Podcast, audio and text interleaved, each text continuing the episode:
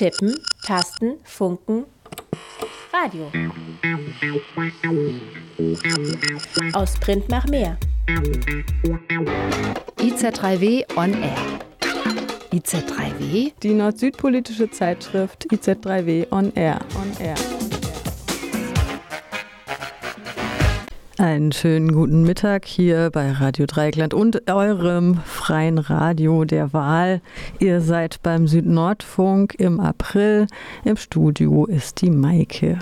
Wir haben wieder eine pickepackevolle Sendung vorbereitet. Wir gucken nach Schweden, wir gucken nach Tunesien und wir gucken nach Kanada. Wir hören erst noch mal ein Stück Musik, weil so viel Zeit haben wir dann doch noch. Maxida Merak, eine samische Künstlerin aus Schweden, hat bei einer Demonstration gesungen gegen den Extraktivismus.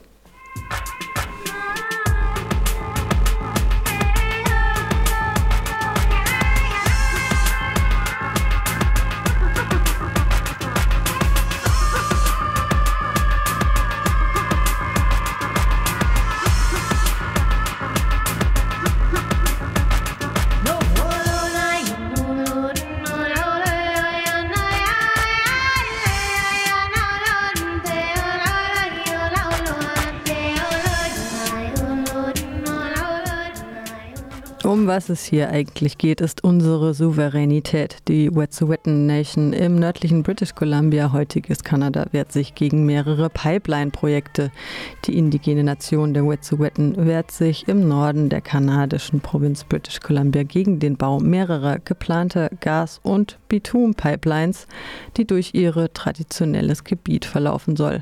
Die derzeit im Bau befindliche Coastal Gas Link Pipeline soll gefracktes und verflüssigtes Gas in die Küstenstadt Kitimat transportieren. Dabei geht es um weit mehr als die Verhinderung eines klima- und umweltschädlichen Projekts.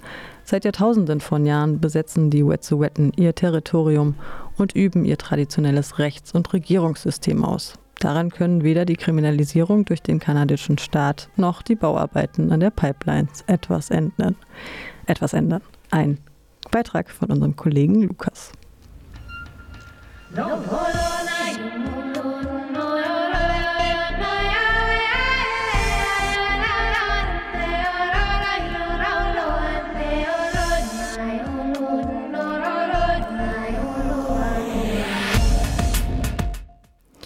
Angesichts der politischen, wirtschaftlichen und rechtlichen Turbulenzen in Tunesien gehen viele Bürgerinnen regelmäßig auf die Straße, um ihre Rechte einzufordern und ihre Unzufriedenheit mit der nationalen Instabilität zu bekunden. Bei den Parlamentswahlen im Dezember 2022 lag die Wahlbeteiligung bei 8,8 Prozent, so niedrig wie nie zuvor in Tunesien. In diesem Kontext und um die aktuelle Situation im Land besser zu verstehen, haben wir uns an einen besonderen Gast gewandt, Fatma Essada, Wissenschaftlerin für öffentliches Recht sowie Vorsitzende und Gründerin der Wohltätigkeitsorganisation Universelle Cellule Ariana.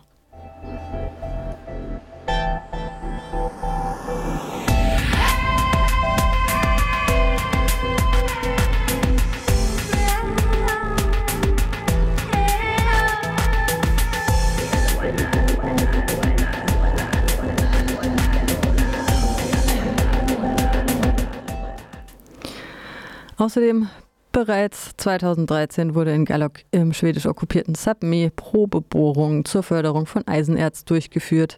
Der britische Konzern Beowulf bekam damals nicht die Erlaubnis zur Förderung des begehrten Erz Erzes, jedoch wurde die Erlaubnis dann 2022 erteilt. Im Januar diesen Jahres gab es dann erneut frohe Nachrichten vom nördlichen Polarkreis.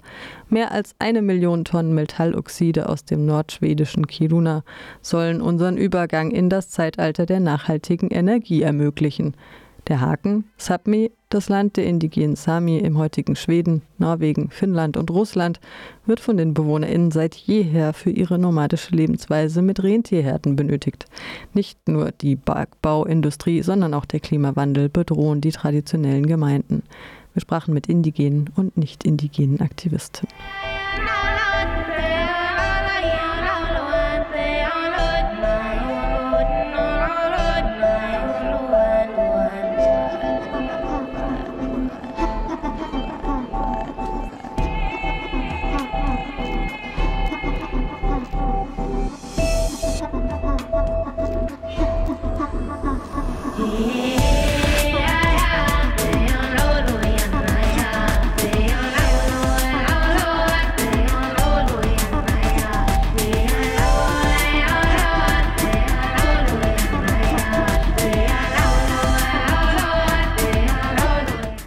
Last not least haben wir gegen Schluss der Sendung wahrscheinlich auch noch eine kurze Nachricht zum Tod des Rappers, der Proteste von Jugendlichen in Mosambik auslöst.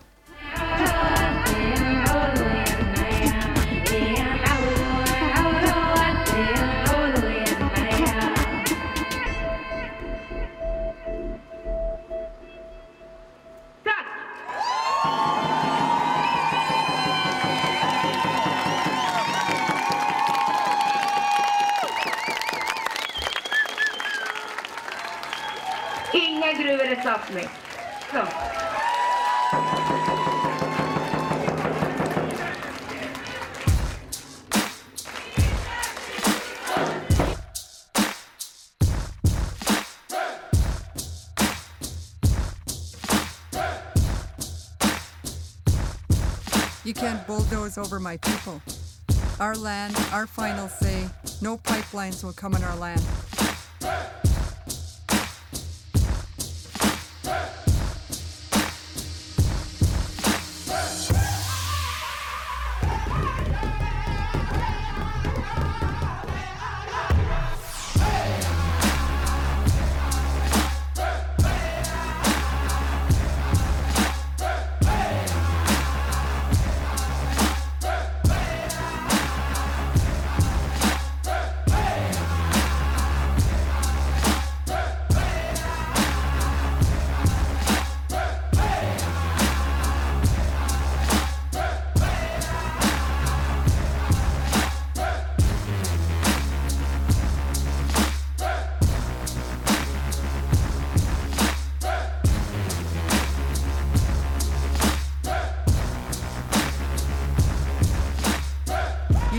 Here, so you don't know. We live here.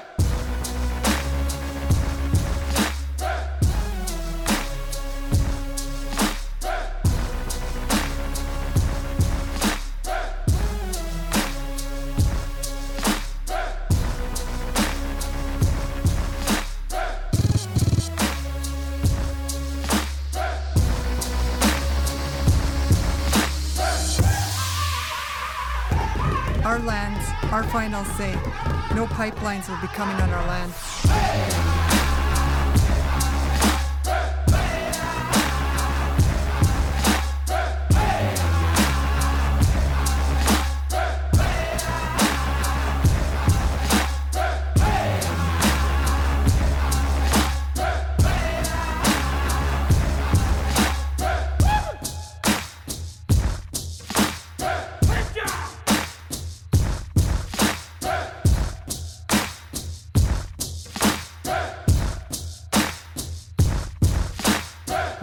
We're peacefully asking you to leave. You don't live here, so you don't know. We have berry patches here. We have medicines here. The bears live here. The moose live here. We live here.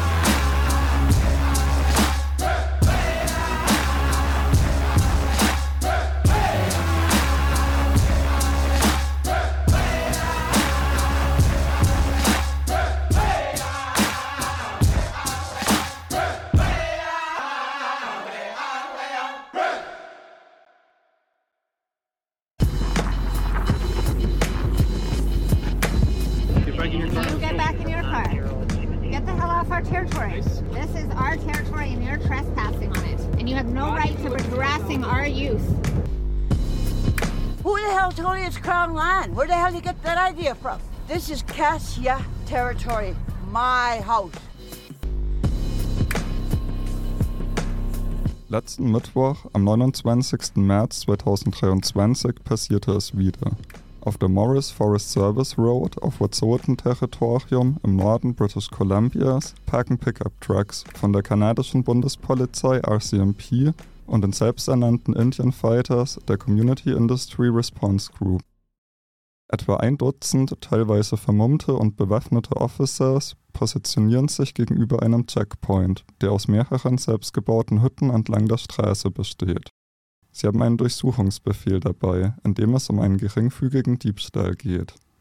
Fünf der LandschützerInnen am Checkpoint werden verhaftet, manche von ihnen durch das Fesseln mit Kabelbindern verletzt.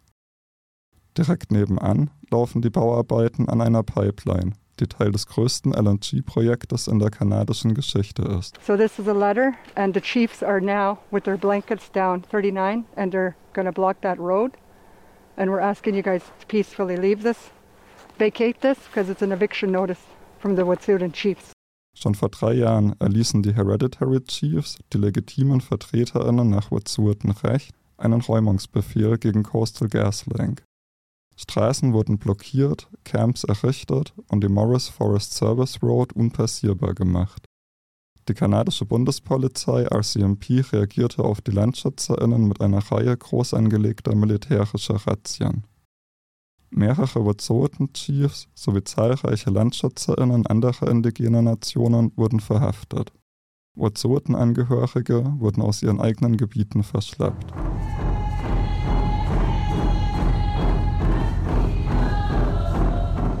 also keeping our eyes on the planned demonstrations across the country, all in support of anti-pipeline protesters in British Columbia. Unter dem Motto Shutdown Canada kam es im ganzen Land zu Solidaritätsprotesten.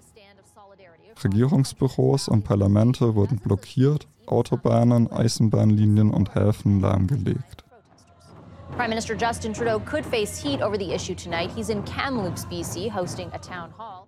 Jennifer Wickham zog bereits vor mehr als einem Jahrzehnt dauerhaft auf ihr Territorium um den Fluss Watsinqua und das umliegende Land gegen die zahlreichen dort geplanten Pipelines zu verteidigen. Howdy, sorry, Jennifer Wickham, Sydney, Gidimden, Hasley, Wet'suwet'en is and my name is Jennifer Wickham and I belong to Cassia, which is the Grizzly Bear House of the Gidimden clan of the Wet'suwet'en people. Jennifer Wickham gehört dem Grizzly Bear House im gedimmten Clan der Wet'suwet'en-Nation an und ist Medienkoordinatorin des gedimmten Checkpoint.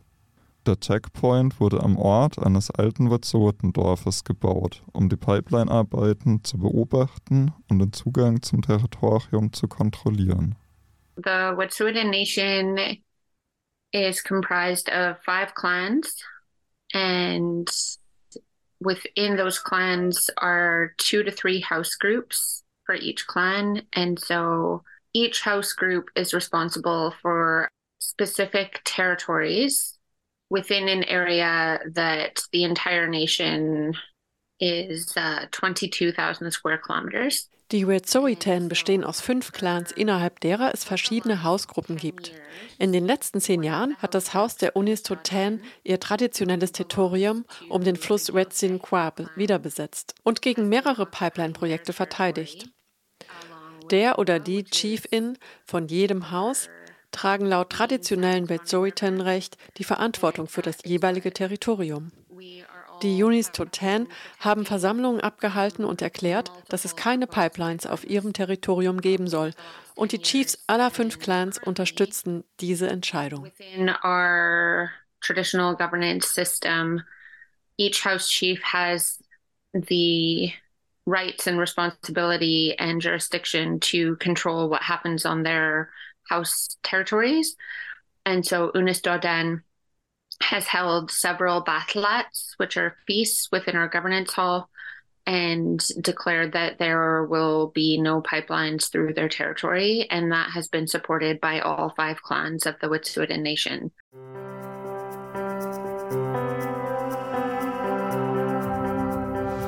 Natural gas will be the world's fastest growing major energy source through the year 2040.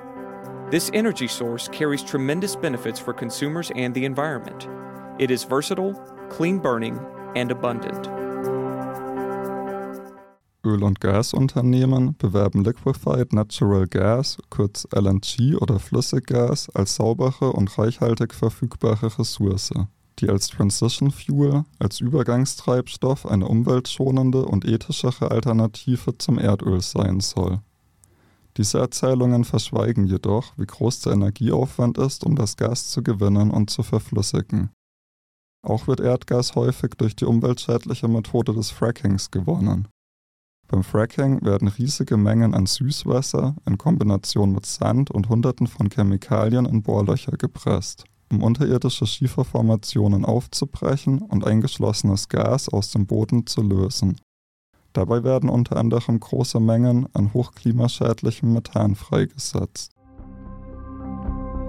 For millions of years, I've been bound to sand and water from that ancient sea floor. Now it's time to set me free. I think that LNG is definitely on its way out. It's a dying industry. Ich denke, dass LNG eine sterbende Industrie ist. Das Projekt ist einfach nicht tragbar. Sie wollen den größten Flüssiggasterminal in ganz Kanada bauen, aber immer mehr Länder wollen weg vom Flüssiggas. Ich denke, es ist ein wirklich schlechtes Geschäftsmodell für alle. Bad business on on everybody's part. Die rund 670 Kilometer lange Coastal GasLink Pipeline soll durch Fracking gewonnenes Gas aus dem Nordosten British Columbias zu einem Terminal in der Küstenstadt Kitimat transportieren. Das verflüssigte Gas konnte dann in andere Länder verschifft werden. Kanada rechnet mit Exporten nach China, doch über etwaige Verträge ist noch nichts bekannt. Zu den Investorinnen gehören kanadische und internationale Banken sowie Investment- und Versicherungsfirmen. Große Teile des Rentenfonds der kanadischen Bundespolizei RCMP sind im Coastal GasLink-Projekt angelegt. Zu deutschen Banken, die investieren, gehören laut einer Recherche des Rainforest Action Networks die Deutsche Bank, KfW, die IBEX Bank und die Landesbank Baden-Württemberg. Laut der Anarchist Federation wurde vergangenen August in Bayern eine Maschine der deutschen Bauergruppe von Unbekannten in Brand gesetzt. Die Maschine soll auch für Bohrungsarbeiten für die Coastal GasLink Pipeline genutzt worden sein. Wird die Pipeline fertiggestellt, so die LandschützerInnen, würde dies die Ökologie und den Charakter des nördlichen British Columbias unwiderruflich verändern.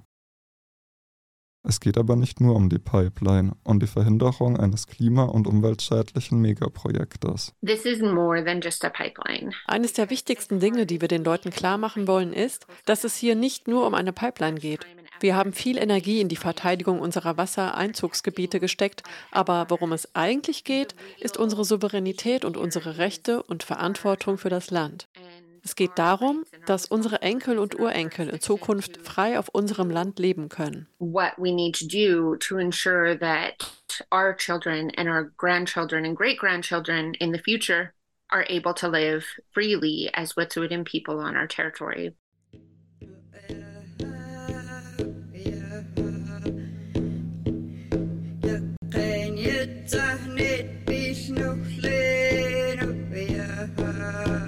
The Delgamukisteway court case, the Kala court case, and also the Nicole case. All those cases we won, and yet the governments and industry are still dancing around that.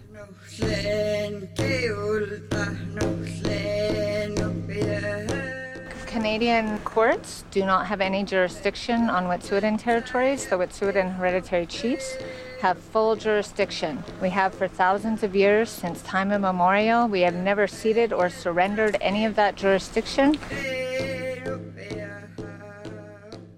Die Hereditary Chiefs der Wet'suwet'en haben sich einstimmig gegen Pipeline-Projekte auf ihrem Territorium ausgesprochen.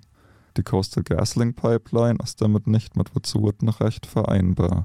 Auch gemäß der Erklärung zur Rechte indigener Völker der Vereinten Nationen, kurz UNDRIP, dürfen Ressourcenprojekte auf indigenem Gebiet nur mit deren vorheriger Zustimmung durchgeführt werden.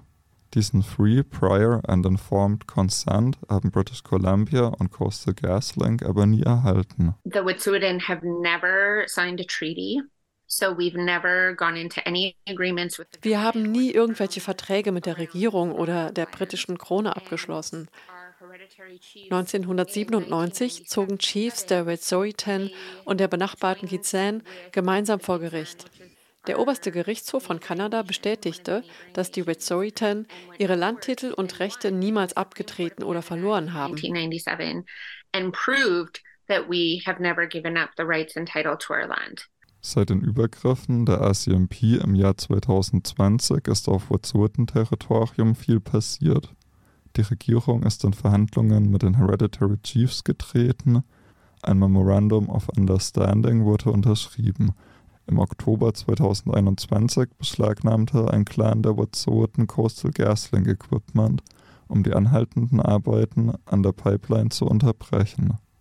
Nach zwei weiteren turbulenten Jahren, in denen die Landbesatzungen und Camps weiter ausgebaut wurden, steht Coastal GasLink wieder einmal auf der Kippe. So in the fall, they actually started the drilling beside Wodzinqua. Their plan is to drill underneath the river. They've run into so many setbacks and complications with their work. Über den Winter haben sie damit angefangen, neben dem Fluss zu bohren, um die Pipeline unter dem Fluss hindurchzulegen. Aber der Boden ist sehr instabil und das Gestein darunter ist unglaublich hart. Es ist, als hätte Wetsin Kwa ihr eigenes Schutzschild. Das ist ein großer Gewinn für uns, weil es die Bauarbeiten um mindestens ein weiteres Jahr verzögert.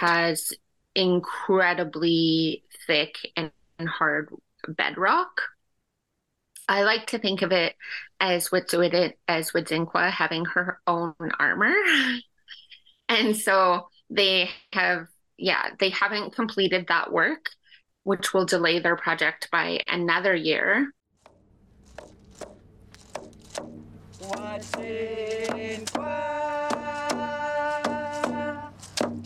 Ob Coastal GasLink gebaut wird oder nicht, die LandschützerInnen der Wet'suwet'en haben viele Verbündete gefunden und sind zu einer Inspirationsquelle für junge indigene und soziale Bewegungen weltweit geworden.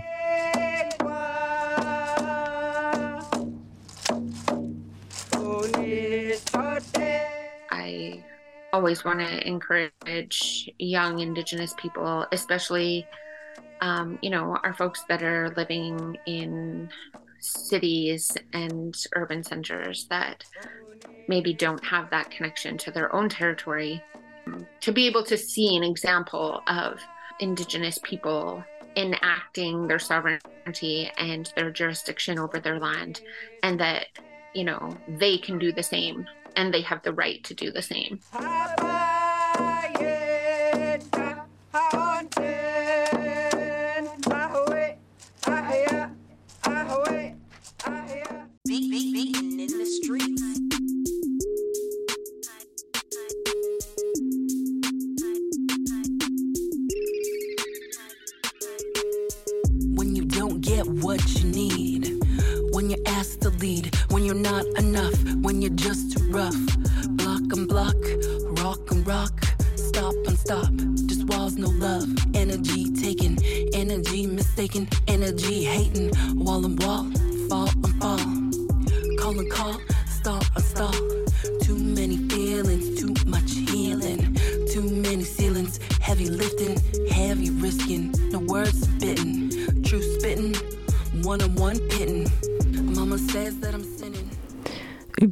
Jahrzehnt nach dem arabischen Frühling in Tunesien und dem Fall des Langzeitmachthabers Ben Ali herrscht in dem Land zunehmende politische Instabilität.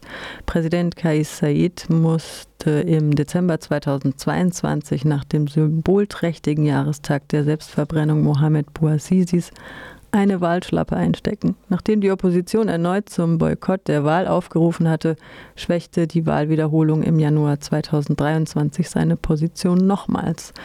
Nach der neuen Verfassung, die er im vergangenen Jahr selber schrieb und in einem Referendum knapp durchboxen konnte, scheint ihm dennoch sein Amt sicher. Wie reagiert die enttäuschte Bevölkerung? Ein Beitrag von Ava und Sophie. Tausende TunesierInnen versammelten sich am Sonntag in der Hauptstadt Tunis und protestierten gegen die Konzentration der Macht in den Händen von Präsident Kais Saied. Sie fordern seinen Sturz, denn sie bezeichnen seine Präsidentschaft als Staatsstreich. Dies wurde am 22. März 2022 vom Sender Africa News berichtet. Angesichts der politischen, wirtschaftlichen und rechtlichen Turbulenzen in Tunesien gehen viele Bürgerinnen regelmäßig auf die Straße, um ihre Rechte einzufordern und ihre Unzufriedenheit mit der nationalen Instabilität zu bekunden. In diesem Kontext und um die aktuelle Situation im Land besser zu verstehen, haben wir uns an einen besonderen Gast gewandt. Fatma Essara, Wissenschaftlerin für öffentliches Recht sowie Vorsitzende und Gründerin der Wohltätigkeitsorganisation Universelle Cellule Ariana.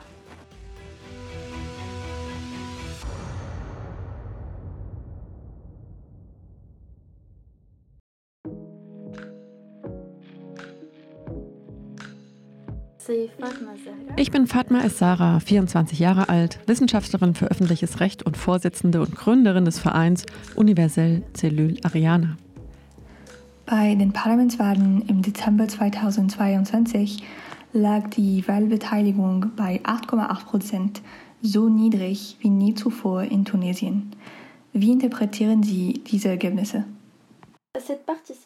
Tatsächlich ist diese Wahlbeteiligung die niedrigste seit der Revolution, die 2011 die Diktatur stürzte und folgt Rekordwerten von fast 70 Prozent bei den Parlamentswahlen im Oktober 2014. Es ist dreimal weniger als beim Verfassungsreferendum im Sommer 2021, bei dem 30,5 Prozent Wahlbeteiligung erreicht wurden. Aus meiner persönlichen Sicht ist dies auf die eher lustigen Kandidaten zurückzuführen, wir hatten mit einer Ein-Mann-Wahl mit zwei Wahlgängen zu tun. Abseits gehaltene Parteien, die größtenteils die Wahlen boykottierten, und Kandidaten, die mehrheitlich politische Lehrlinge waren. Ich denke, das liegt an den Kandidaten, die den Posten für eine Parlamentswahl nicht wirklich gerecht werden.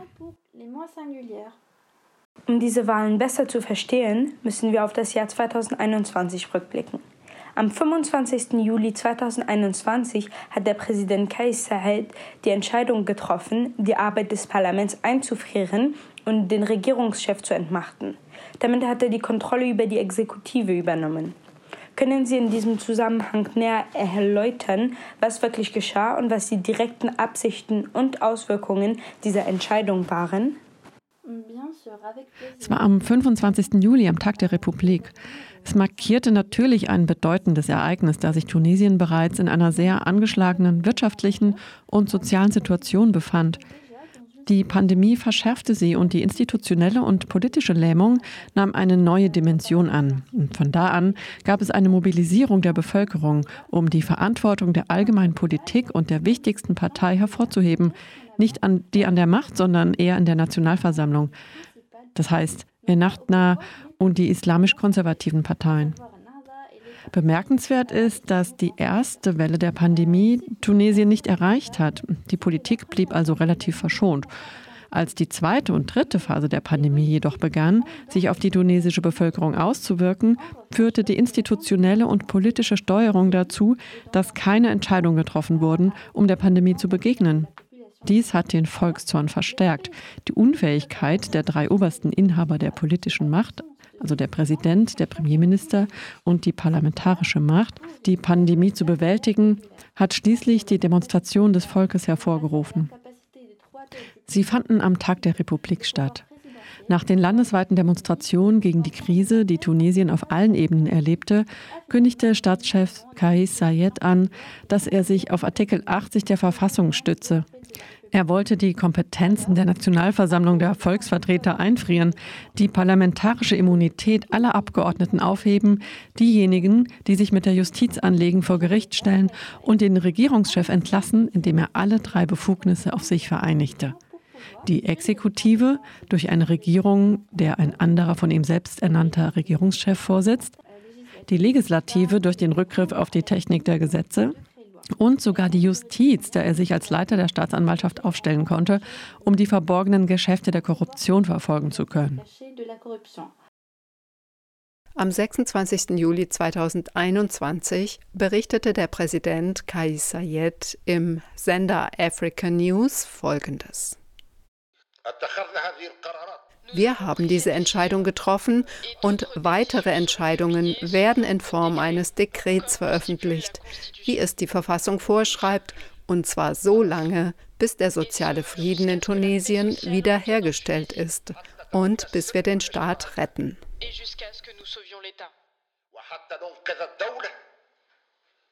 وحتى ننقذ المجتمع äh, Kais Sayed war mein ehemaliger Rechtsprofessor. Er war Professor für Verfassungsrecht und in dem Sinne ist er schon der Meinung, dass er die Erwartung des Volkes weiterhin erfüllt.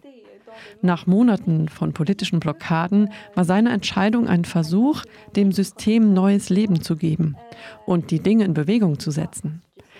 Es war also mit guten Absichten, um Tunesien zu retten.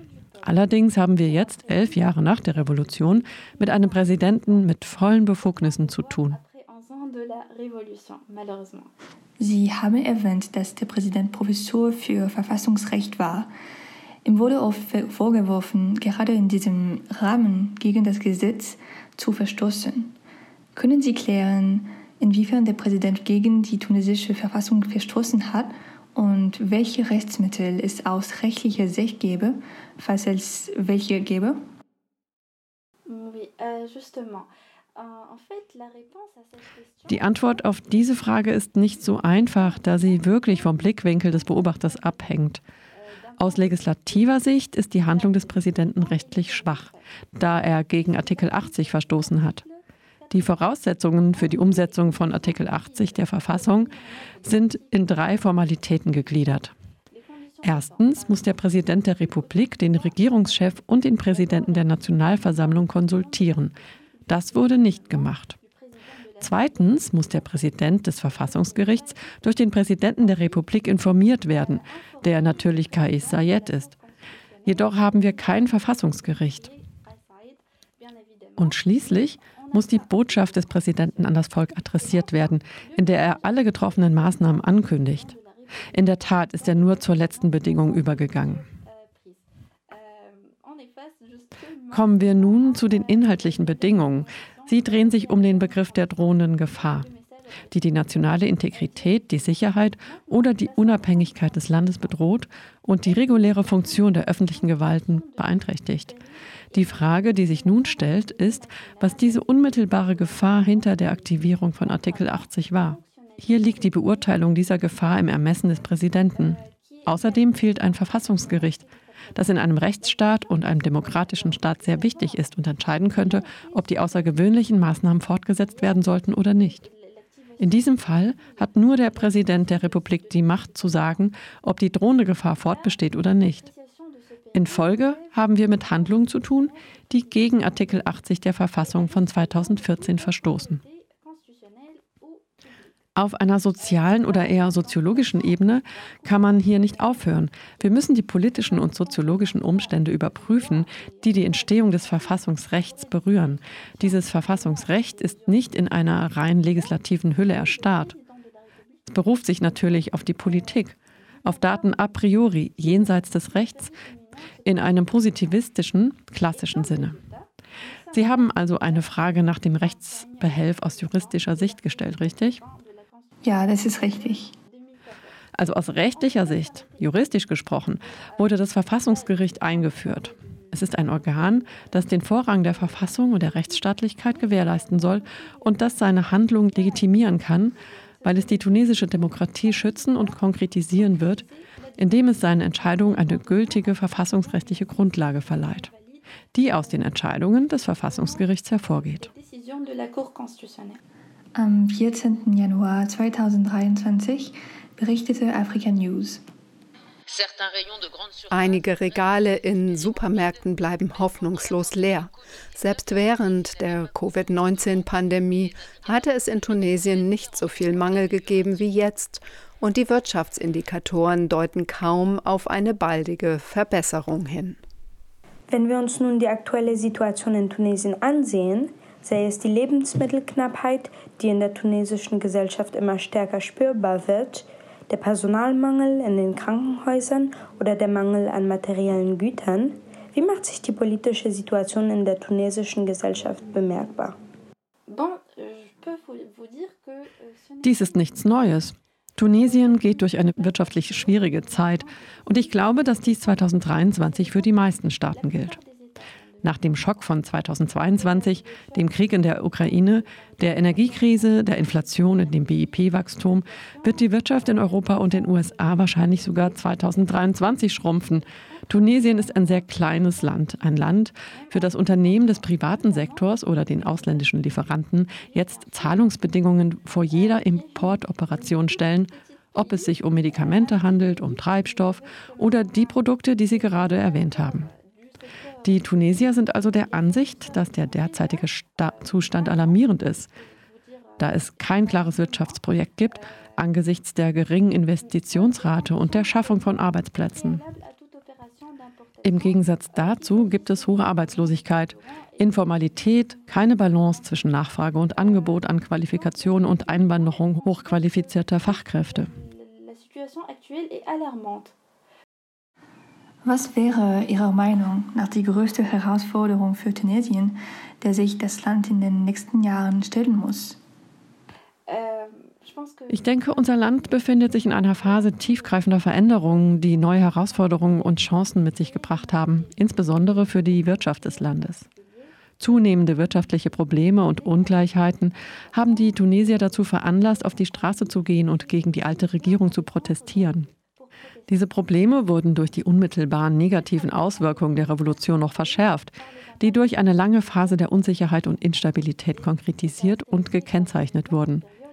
Während dieser Zeit sind die Tunesierinnen dabei, die Grenzen der neu gewonnenen Freiheiten anzupassen und auszutesten.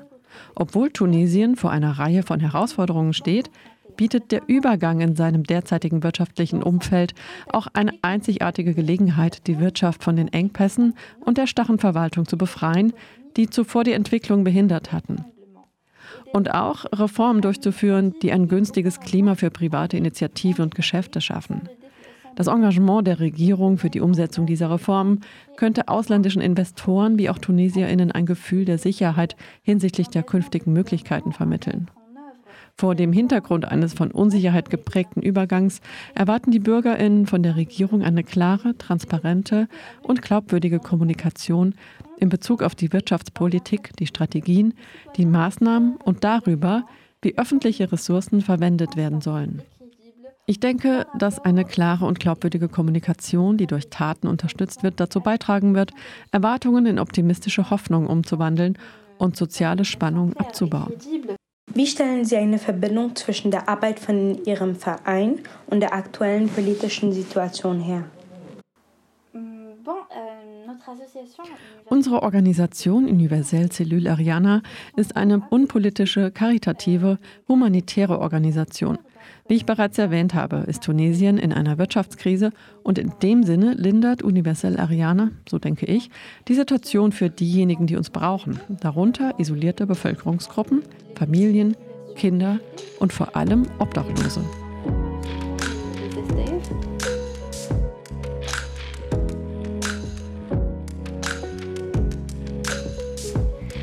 Die Situation in Tunesien ist also komplex. Wie uns Fatma Hada erklärt hat, hat Präsident Kais die volle Macht übernommen und damit die einzige Demokratie in Nordafrika in Frage gestellt. Für die tunesische Bevölkerung, die Mühe hat, mit der Instabilität des Landes fertig zu werden, steht viel auf dem Spiel. In dieser Zeit des starken Wandels hängt die Zukunft Tunesiens in erster Linie davon ab, ob die Chancen ergriffen werden, wirksame und solide Reformen umzusetzen und von dem Versprechen der Regierung, wieder eine klare und transparente Kommunikation mit der Bürgerinnen herzustellen und zu festigen. Dies war ein Interview mit Fatma Eshada. Wir danken Ihnen, dass Sie uns zugehört haben.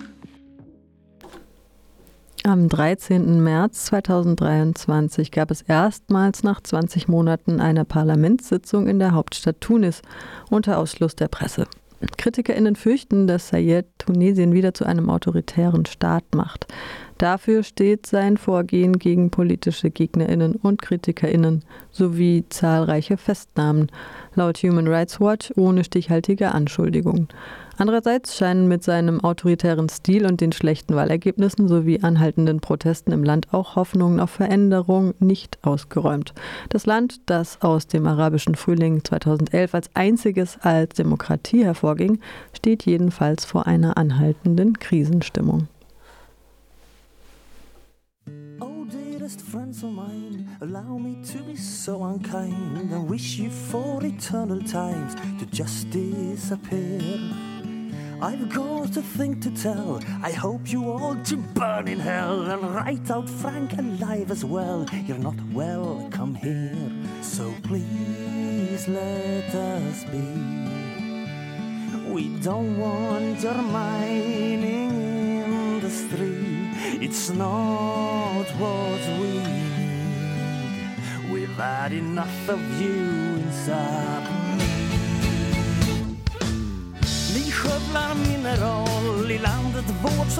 Geben Sie meine Meinung als Anwohner in der Region wieder, schreibt mir ein Mensch anonym aus dem schwedisch okkupierten Sapmi, dem angestammten Land der indigenen Sami, die heute auf vier Länder Norwegen, Schweden, Finnland und Russland verteilt sind.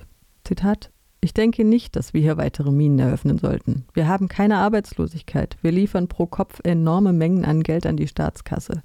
Hier gibt es keinen Wohnraum, eine miserable Gesundheitsversorgung, schlechte Straßen, die für den Schwerlastverkehr gefährlich sind. Pro Kopf wäre Kiduna eine der reichsten Regionen der Welt mit einem Bruttosozialprodukt von über einer Million schwedische Kronen pro Person. Verglichen mit der Region um Luleå oder mit Schweden mit durchschnittlich 487.000 schwedischen Kronen pro Person. Trotzdem ist unser Sozialsystem lausig. Die Bergbauunternehmen zahlen die Steuern nicht vor Ort, wo sie Probleme aller Art verursachen, sondern an den Staat, der das Geld dann sehr ungerecht verteilt. Dann sitzen die Manager des Bergbauunternehmens in einer anderen Stadt und investieren schamlos das, was unser regionales Kapital sein sollte, in Sportmannschaften in der Nachbarstadt. Ich glaube nicht, dass die Antwort auf das Klima darin besteht, den Boden aufzubrechen. Das ist eine Sackgasse und hier ein Kolonialismus, bei dem die Eigentumsverhältnisse nicht wiederhergestellt wurden.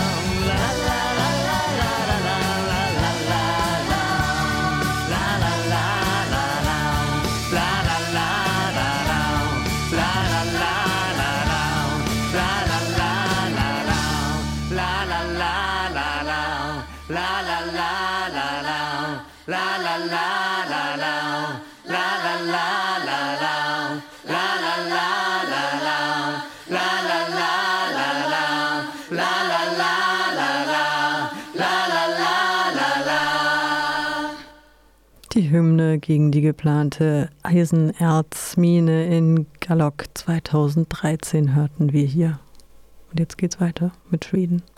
Maybe the destruction of the entire planet isn't supposed to be fun.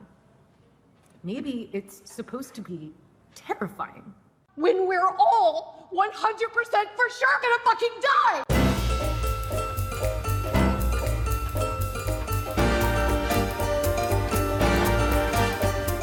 Im Film Don't Look Up von Adam McKay aus dem Jahr 2021 fliegt ein Asteroid von der Größe des Mount Everest auf die Erde zu.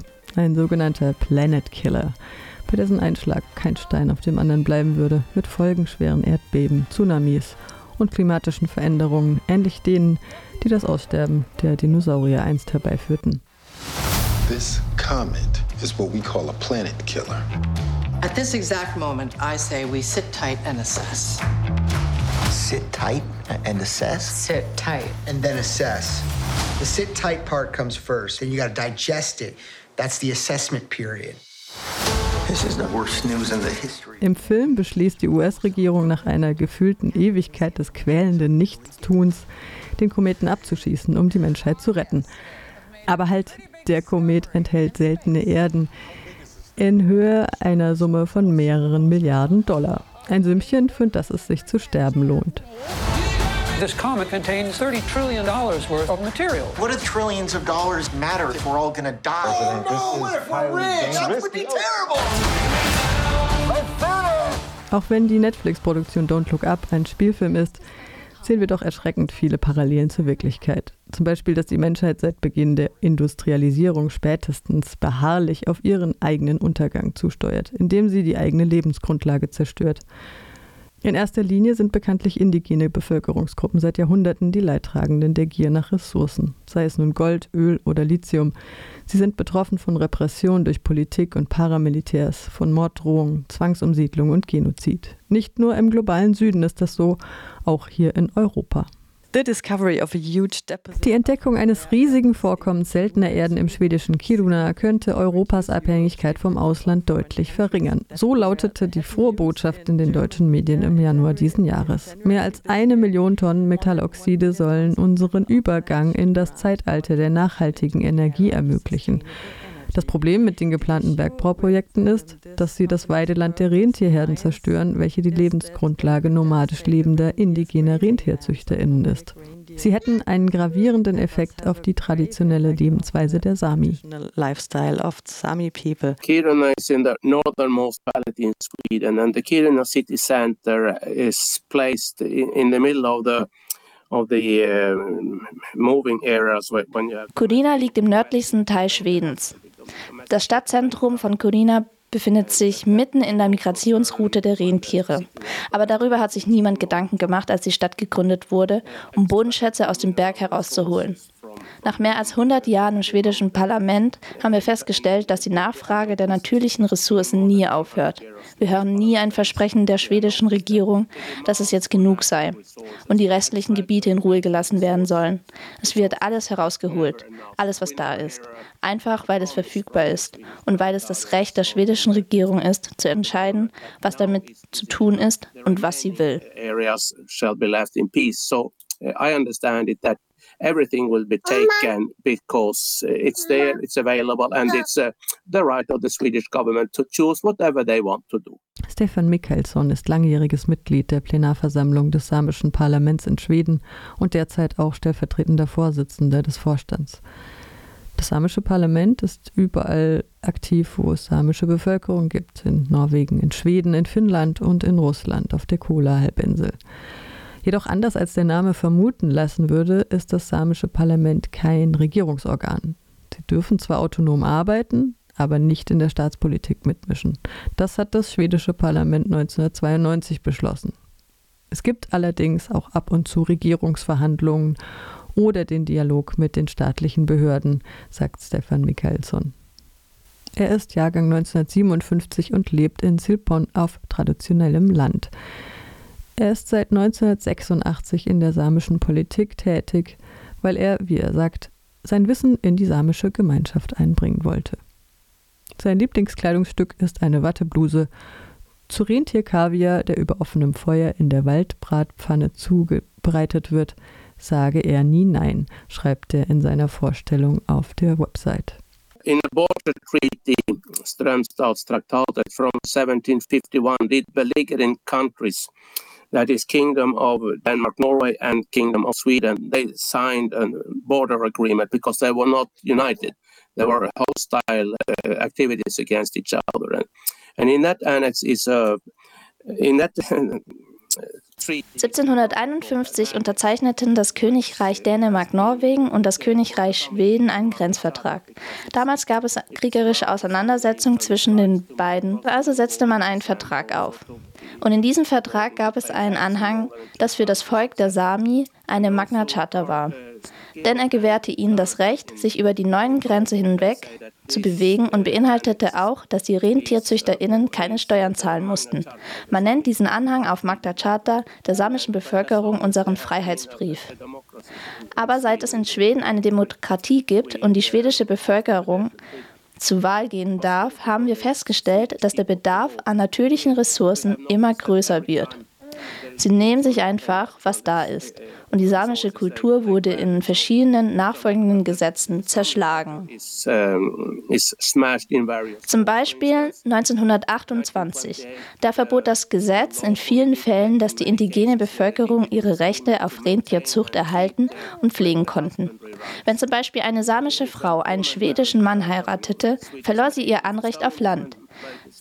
Aber wenn ein samischer Mann eine schwedische Frau heiratete, behielt er seine Rechte. Es war 1928 und so ist es bis heute geblieben. Auch wenn das neue Rentiergesetz 1971 herauskam, da gibt es keinen großen Unterschied. Wir können also samische Gesellschaft sehen, dass die Gesetzgebung uns schadet uns geschadet hat. Und dabei ist es egal, wo es passiert. Heute in der Gemeinde von Kiruna, nächstes Jahr vielleicht woanders.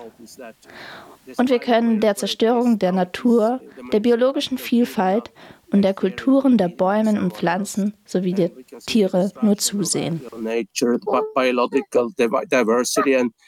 and uh, the cultures of of uh, trees and plants etc and uh, as well as animals Das Konzept namens grüner Kolonialismus wird immer gängiger. Und die Leute hier sagen, der Kolonialismus hat nie aufgehört, dauert seit Jahrhunderten an, ohne Unterbrechung und zeigt nun lediglich ein anderes Gesicht.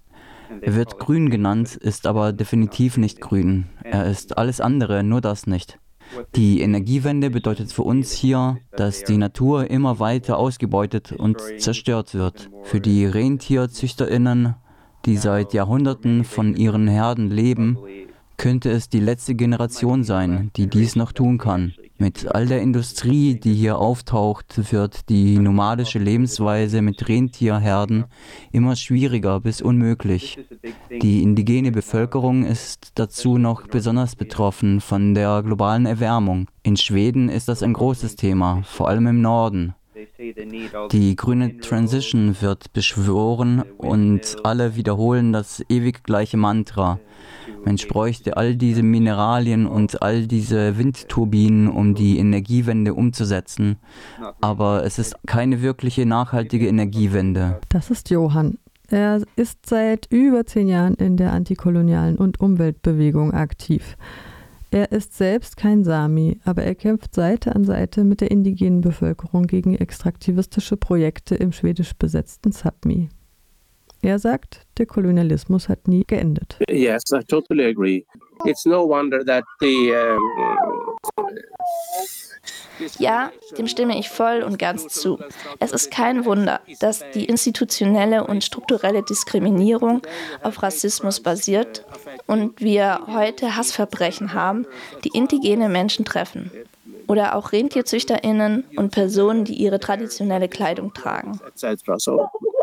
It, the polarization is increasing and it doesn't look like the dominating society cares so much about that.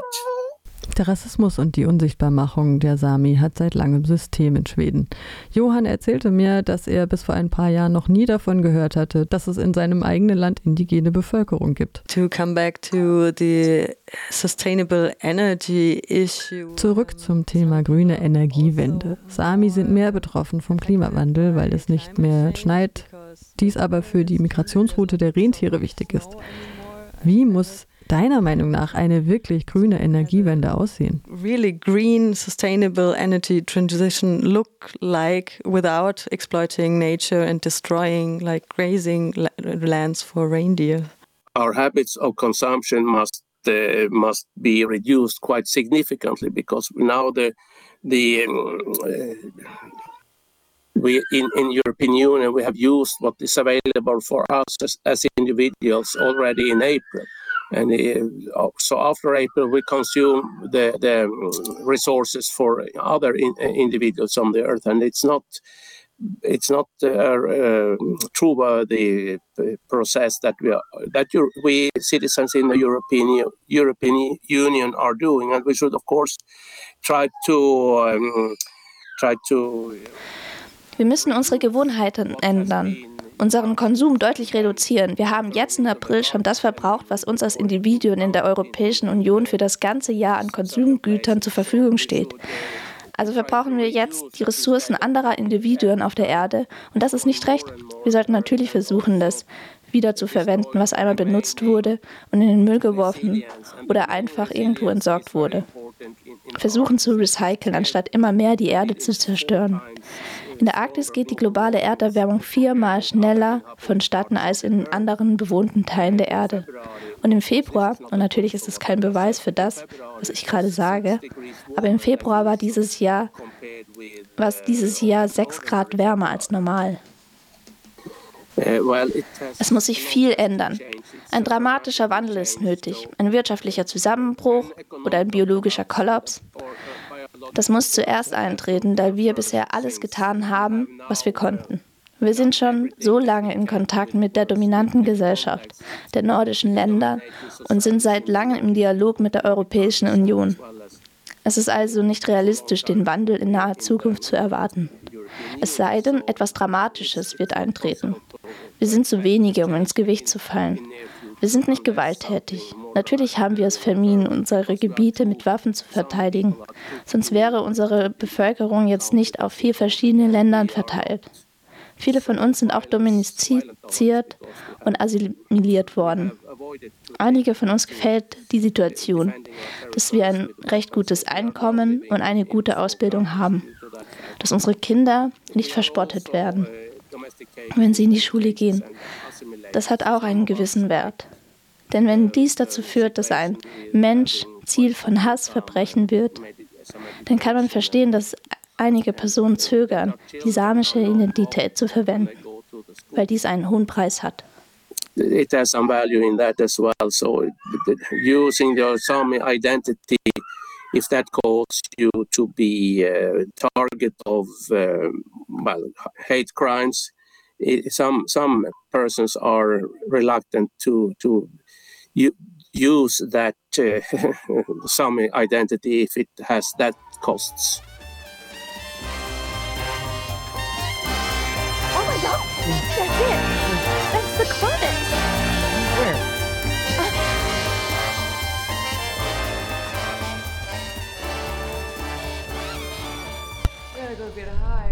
När dessa dimmiga dagar är förbi. När dessa skimmer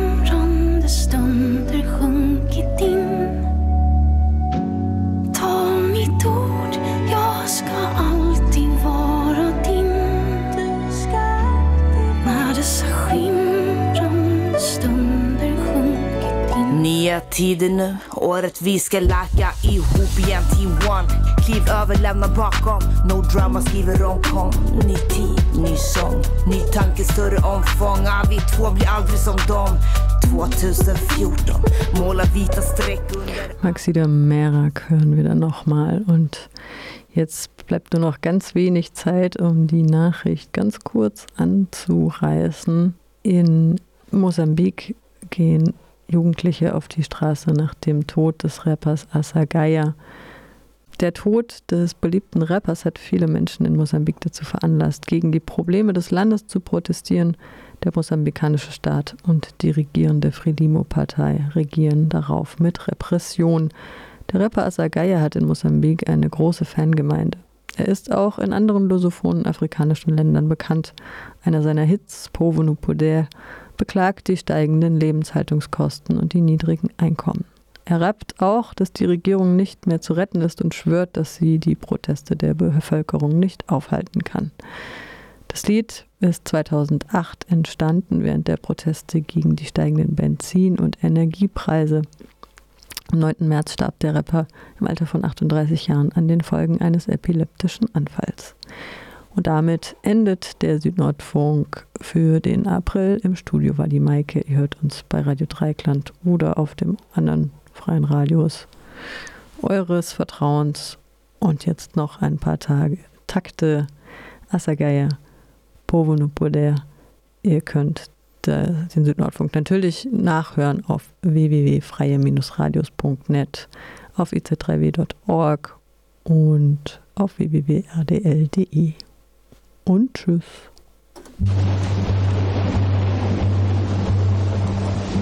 Já não caímos na velha história. Saímos para combater a escória. Ladrões, corruptos. Gritem comigo para essa gente ir embora. Gritem comigo, pois o povo já não chora. Isto é Maputo, ninguém sabe bem como. O povo contém dormia hoje, perdeu o sono. Tudo por causa desse vosso salário mísero. O povo sai de casa e atira para o primeiro vidro.